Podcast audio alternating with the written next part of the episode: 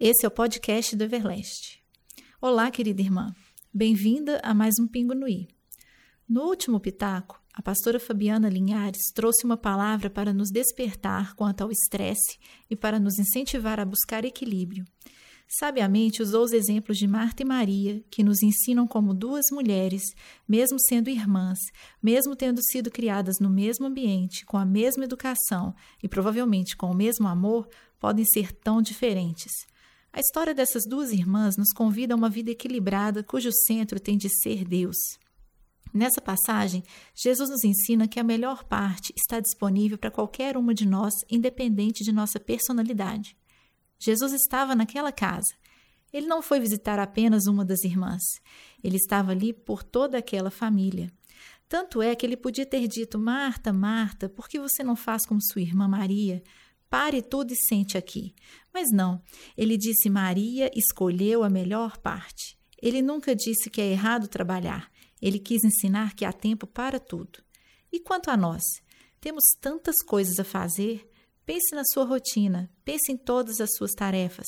Tente fazer uma lista mental do que você tem que pôr para funcionar hoje. Certamente você vai organizar as tarefas numa certa ordem, pois algumas demandas são mais importantes que outras. Tem coisas que precisam ser feitas de imediato, outras nem tanto, mas todas temos muitas coisas a fazer. E está aí mais uma questão para refletirmos. Será que eu tenho mesmo de fazer todas essas coisas? Será que todas essas tarefas são realmente tão importantes assim? Você foi criada por algum motivo, e a maneira como você foi criada tem a ver com um propósito maior. Você sabe para que você foi criada?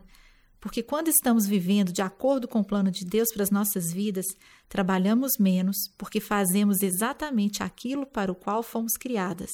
Ou seja, quanto mais você estiver no centro da vontade de Deus, menos coisas fará. Fazendo exatamente o seu papel, você certamente viverá menos ansiosa e menos cansada. Você precisa saber o propósito da sua vida. Pergunte a Deus. Jeremias 29:11 diz assim: porque sou eu que conheço os planos que tenho para vocês, diz o Senhor. Planos de fazê-los prosperar e não de lhes causar dano, planos de dar-lhes esperança e um futuro. Deus quer te fazer prosperar, mas com paz, sem nenhum dano. O mundo fora de Deus aplaude apenas coisas grandiosas, mas o que Deus espera de você? Deus espera comunhão, intimidade. Foi para adorar o Senhor que você foi criada. O mundo diz: faça mais, faça algo extraordinário. Deus diz em Salmos 46, 10a: Aquietai-vos, parem de lutar, saibam que eu sou Deus. Nada que você faça, nenhuma obra humana jamais será maior do que o que Deus fez e tem feito por nós. Além de nos frustrarmos nessa luta por sermos incríveis, temos um inimigo que é o tempo. O tempo está passando depressa demais. Para Marta, o tempo passava depressa, o dia ou noite chegando e ela trabalhando, correndo, atarefada. Para Maria, o tempo também passava depressa, mas ela estava sentada, não estava cansada. Pelo contrário, ela devia estar imersa na atmosfera gloriosa da presença do Senhor. E quando experimentamos essa presença como num culto, nós nem sentimos o tempo passar. Maria apenas se sentou e ouviu, apenas se apresentou disponível para Deus. Provavelmente Marta também queria estar ali sentada com Maria. Ela devia estar acostumada a cuidar de tudo sozinha e não delegou tarefa alguma a Maria. Mas ela podia ter pedido ajuda. Poderia ter dito: Irmãzinha, nós duas estamos com muita vontade de ficar o tempo todo ouvindo Jesus falar, mas também estamos com a responsabilidade de dar comida e dormida para aquela tropa toda que vem com ele. Já deleguei a maior parte do serviço, mas gostaria de contar com você para isso ou aquilo. Que tal você cuidar de e eu cuidarei de? Olha, eu estou contando com você para fazer isso e cuidar daquilo, está bem? Podemos imaginar que Marta era o tipo de pessoa que nutria certo orgulho por ser reconhecida pelas qualidades e habilidades que havia desenvolvido ao longo dos anos. Ela podia ser uma mulher orgulhosa por ser perfeccionista em tudo que fazia. Imagine sendo Jesus o hóspede. A sua hospitalidade e aparente bondade e generosidade vinham acompanhadas por, uma, por um grande senso de dever e por um enorme medo de errar. Desapontar, cometer uma gafe, sem perceber, provavelmente se realizava nisto.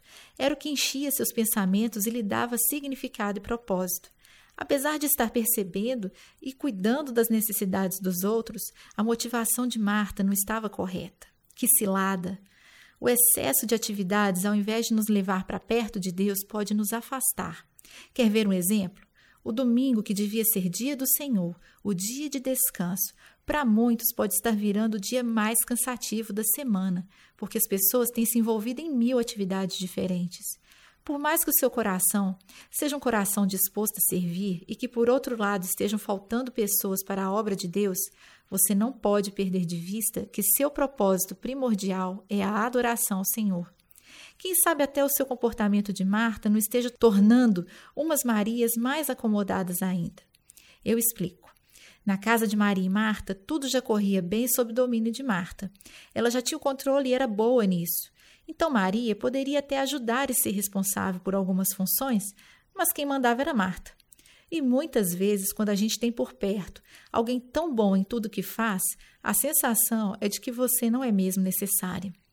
Então, se Maria não era necessária, ela sentou-se e desfrutou da presença de Deus. Enquanto Marta estava preocupada em servir, Maria tinha liberdade para sentar e ouvir o Senhor, afinal, ninguém precisava dela mesma.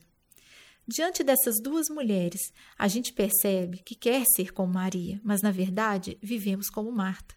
Marta corria, Maria contemplava, e Jesus estava ali disponível para as duas.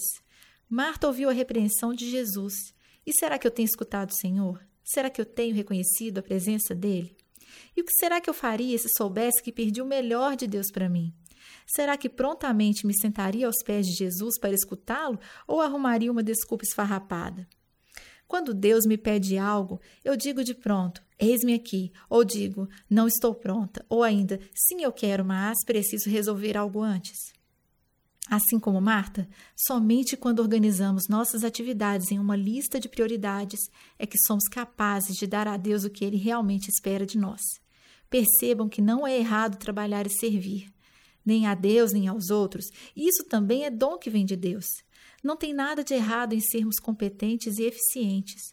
Os problemas surgem quando imaginamos tanto, não permitimos nenhuma modificação em nossos planos, quando qualquer interrupção nos abate, quando o mínimo atraso nos aflige, quando qualquer aumento nas tarefas nos irrita. Para agravar a situação, muitas vezes fazemos os planos sem consultar ou envolver outros. Também estabelecemos frequentemente metas irrealizáveis e prazos inalcançáveis. Mas o pior de tudo é que nos esquecemos de andar com Deus, de entregar o nosso caminho, cada detalhe, cada momento, nas mãos daquele em quem declaramos confiar. Jesus diz a Marta que uma só coisa é necessária. Uma só coisa. Você não pode fazer tudo, mas pode fazer uma única coisa. Pode não conseguir carregar todos os fardos, mas pode carregar apenas o fardo que Deus separou para você carregar, o fardo que é leve. Pode não conseguir satisfazer todos e todas as necessidades, mas pode, com certeza, através da ajuda do Espírito Santo, satisfazer a vontade de Deus, que é o mais importante. Ele quem deve ser o centro da sua vida. E aí, com Jesus, no lugar que é dele, encontrar o equilíbrio entre a disposição de Marta e a adoração de Maria. Que Deus te abençoe. Um forte abraço.